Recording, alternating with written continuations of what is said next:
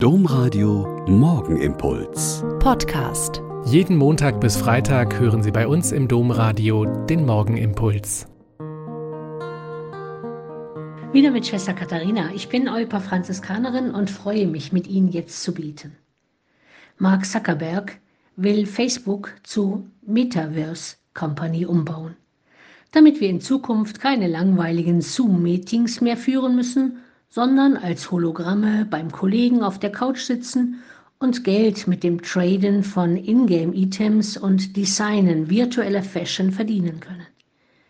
Das Metaverse soll jetzt nicht nur die Zukunft von Facebook sichern, sondern Millionen von Jobs kreieren.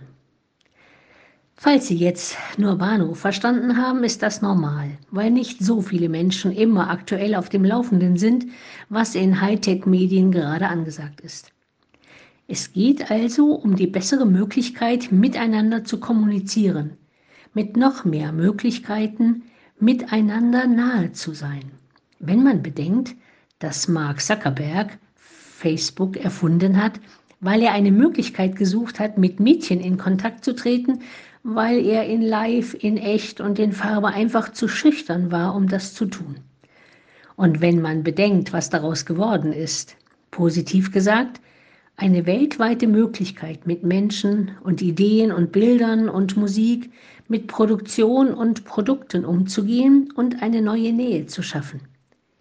Wenn man bedenkt, dass mehr als 2,8 Milliarden Menschen weltweit diese Möglichkeit nutzen, wird einem plötzlich klar, welche positiven, aber auch negativen Möglichkeiten sich hier bieten, Produkte und Botschaften zu verbreiten. Es ist dann leider auch ziemlich einfach, vom Sessel aus Hasstiraden und Hetze zu lesen, gelangweilt oder angewidert weiter zu scrollen oder sogar zu liken und weiter zu verbreiten. Aber damit ist Böses gesät in die Welt und auch in uns selbst. In einem Brief des heiligen Karl Borromäus, des heutigen Tagesheiligen, habe ich ein bemerkenswertes Zitat aus der Mitte des 16. Jahrhunderts gelesen. Er schreibt in einem Brief, wie sorgfältig und eifrig sind doch die Menschen darauf bedacht, ansteckenden Krankheiten zu entgehen, damit nicht alle davon angesteckt werden. Aber wie träge sind die Menschen, um der Ansteckung ihrer Seele zu entgehen.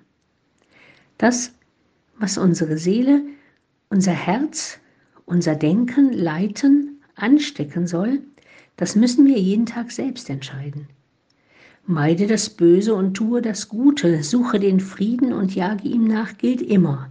Live, in echt, real und in Farbe und fast noch mehr in den virtuellen Medien. Der Morgenimpuls mit Schwester Katharina, Franziskanerin aus Olpe, jeden Montag bis Freitag um kurz nach sechs im Domradio. Weitere Infos auch zu anderen Podcasts auf domradio.de.